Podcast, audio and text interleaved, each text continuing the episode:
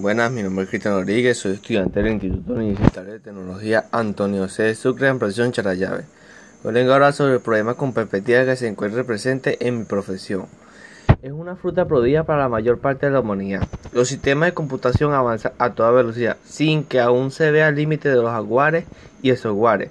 Mientras tanto, aumenta el analfabetismo tecnológico en gran parte del mundo. Quien conoce para qué sirve un nanotube que representa las 30.000 habas parte de un cabello humano y que constituye uno de los más modernos componentes electrónicos existentes.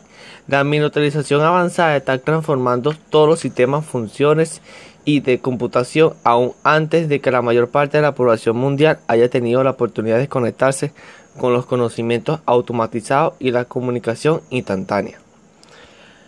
La solución que aportaría para este problema Realizaría una campaña publicitaria para que nuestros habitantes analfabetos se actualicen y aprendan a manejar la nueva tecnología de, la generación y sepa defenderse ante cualquier problema que se le presente en dicha tecnología y así todos nosotros a nivel mundial podamos tener un mayor conocimiento de esta nueva era.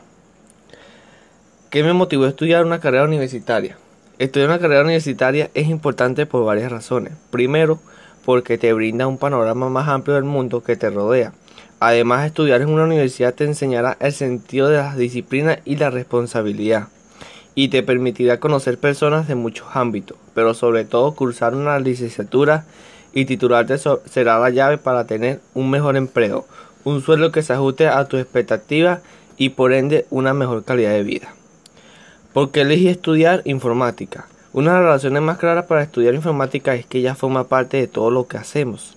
Nuestra vida está asociada a la tecnología y la utilizamos para cuestiones laborales y personales, con lo que es importante conocer a un informático o un especialista en tecnología, que pueda solventar todo tipo de averías o problemas técnicos.